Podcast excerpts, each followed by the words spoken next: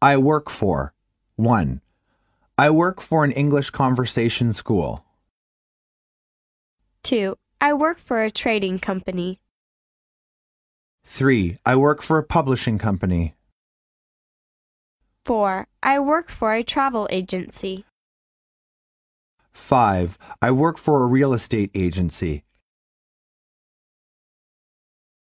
Dialogue 1. Sam, I heard you've set up a company of your own. That's true. I work for myself now. I sell computer software. Good for you. How is your business going? Not bad. So far, so good. Dialogue 2. Where do you work, Bob? I work for Super Software. Are you a programmer? I used to be, but now I'm developing CD ROM products. Have you been there for a long time? Yes, I've worked at a super since I graduated from college 10 years ago.